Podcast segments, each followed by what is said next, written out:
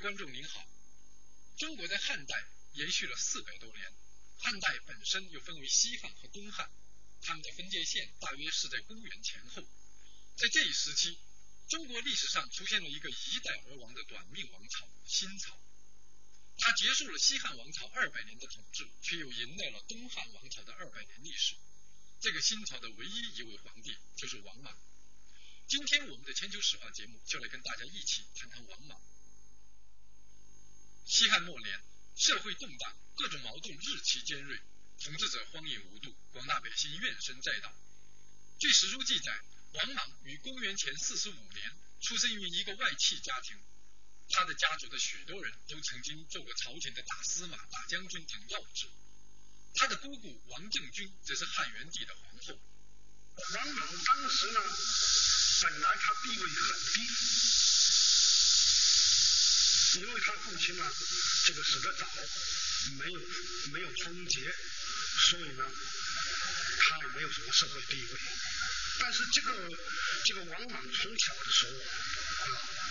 表现这个和他的叔伯兄弟啊完全不同，他非常清洁啊，非常懂事。呃，由于他当时在儒生和朝臣之间享有很高的声望，所以在他的四个叔父和伯父都去世以后，他就当了王氏外戚集团的第五个大司马大将军。今年他三十八岁。王莽身为汉朝的皇室外戚。但他并不像别人那样以权营私、飞扬跋扈、盛气凌人。王莽待人谦和，处事谨慎，广交儒学朋友，因此博得了皇室内外的广泛赞誉。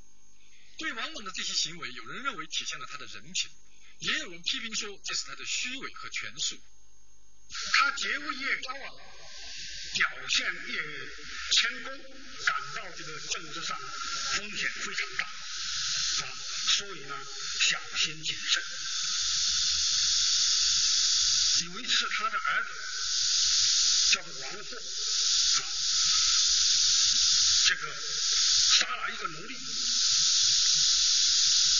王莽呢，怕这件事啊，这个连累了自己，这个所以呢，就命令王后自杀。他又实行了一些改革政策，这时候更得到了朝野的一片欢呼。所以当时啊，很多尤其是儒生，那个造了很多福瑞，呃，然后歌功颂德，最后劝进。西汉的最后一位皇帝是刘英，两岁时他被王莽选定做了皇帝。据说王莽这样做的目的是为了控制朝政。当时他自己做了假皇帝，也就是代理皇帝，先是做了安汉公，然后在汉平帝。十几岁去世以后，他又扶立一个孩子，叫孺子婴，这就是汉西汉末年最后的一个皇帝了。因为孩子非常小，所以他就代理皇帝，叫假皇帝。当了几年假皇帝，这时候儒生也好，群臣也好，一致呼吁王莽要当真皇帝，于是改朝为新朝。公元九年。在朝野上下的一片请愿声中，王莽终于走上了皇帝的宝座。他废掉了刘英，建立了自己的王朝——新朝。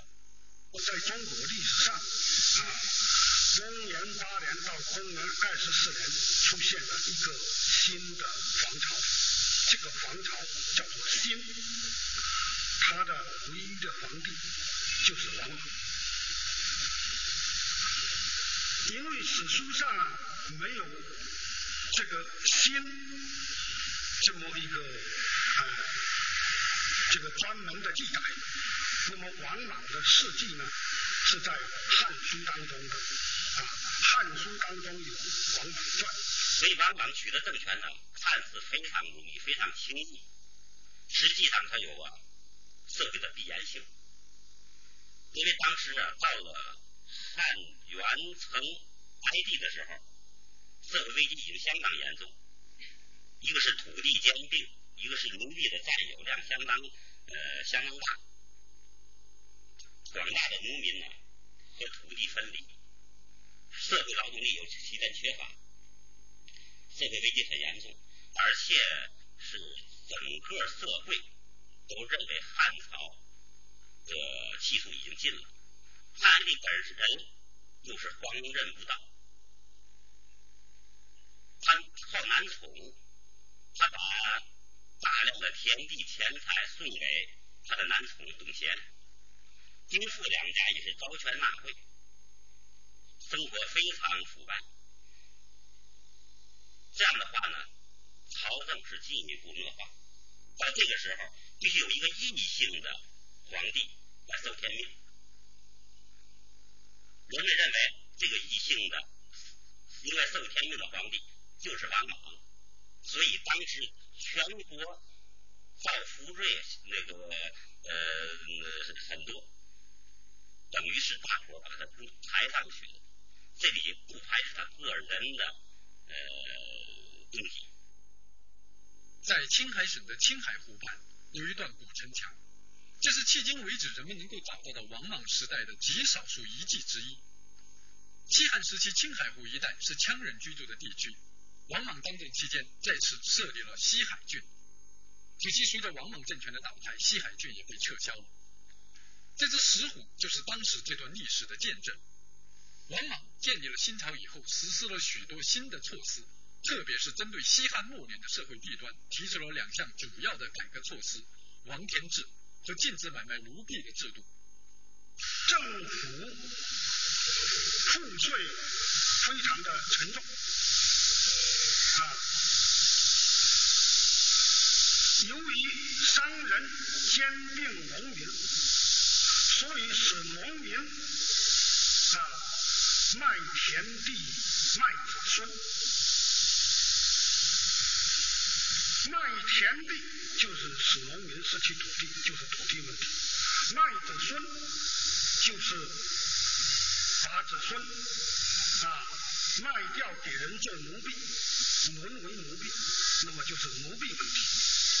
王莽这一生就做了一件大事，就是脱古改制。王莽改制主要的是在经济方面的改制，一个是在土地问题上，他实行了王田制。王田制就是把土地收归国有，禁止私人买卖，而且对每个男丁限制田地不许超过一百亩，凡是没有土地的，一户一户可以由国家分给的一百亩地。这个思想啊，在中国封建社会的两千年里是唯一的一例，就是搞呃废除土地的私有化。再一个就是在农耕问题。奴奴婢是当时是一些豪门贵族，成百上千的在奴婢，这些人都脱离了农业生产，基本上是为他们的奢侈生活服务，这样引起的社会上的劳动力的极大缺乏。往往以前曾经和一些大臣在哀地的时候提出过限制这些豪贵拥有奴婢的数目。但当时很快被艾迪和丁父这些给阻止了，没有实行。这时候王莽采取的一个办法就是禁止奴婢的那个买卖，就是不许把平常老平常的老百姓卖身为奴。王莽啊，应该说是一个有理想、有气魄的改革家。肩负历史的使命，以改革为己任，大刀阔斧的推行改革。王莽的改革以彻底失败而告终，他所建立的新朝也随之而烟消云散。当时全国的农民起义此起彼伏，最主要的起义军有三支，分别是绿林、赤眉和铜马。公元二十三年，绿林军攻入长安后，王莽逃到了建功。最后被冲入那里的百姓乱刀砍死，首级被挂在城墙上，舌头被人们食用，下场实在可悲。他只了解土地鉴定、奴婢问题，还有工商的问题，但是他对一个问题不太重视，就是官僚呃的腐败和怎么样，就是当时的吏治。所以他们整个这些就决定了他们这个改革的呃。具体的措施和最后的结局。王莽解决这个土地问题，他企图呢剥夺、限制、兼并。王莽改革主要是触犯了大地主、大商人的利益。对抗王莽改革的，应该是他们。是他这些政策，由于没有合适的行政那个管理的执行，所以只能走了歪路。王天志根本就没有实行，而那些五经六官呢，却被那些官吏们利用起来，成为自己发财的机会。真正受害的人不是那些大工商者，倒是那些小工商者和普通老百姓。这样呢，王莽的有利于百姓的政策，最后变成了不利于百姓的政策。在中国历史上，一个短命的王朝后面，往往会产生一个强盛的王朝。王莽的新朝与东汉的中兴是否也有相似的关系呢？东汉王朝啊，是在农民起义。建立的，等于窃取了农民起义的果实。但是农民起义呢，把王莽没有解决的问题解决了。严格说来，不是解决了，是把这问题给勾掉了。这个土地兼并，这时候已经造成大量的土地荒芜。多少十年、二十年到汉光武帝的时期，这经济都恢复过来，就大量的土地荒芜。这土地问题解决了，因为农民起义，农被自己自己就解放了，有的就造反了，所以也就解决了。吏治问题也在那时候解决，所以后来认为汉光武帝采取的政策比王莽好像高明，采取一种柔的办法。呃，我不那么认为，我觉得是有一些问题在社会上，基本就是通过农民起义都给扫荡扫荡光了。在距王莽一千年以后的中国宋朝，有一位宰相叫王安石，他也是一位改革家，并且因改革而被罢官。王安石曾经写了这样一首诗评价王莽：“周公恐惧流言日，王莽谦恭下士时。假使当年生便死，一生真伪有谁知？”这四句诗不知是王安石对王莽的理解，还是一种惺惺相惜。我觉得王莽这个人呢，啊，应该说是呃一个有理想啊，这个有气魄的，但是呢，又有点过于理想主义的改革家。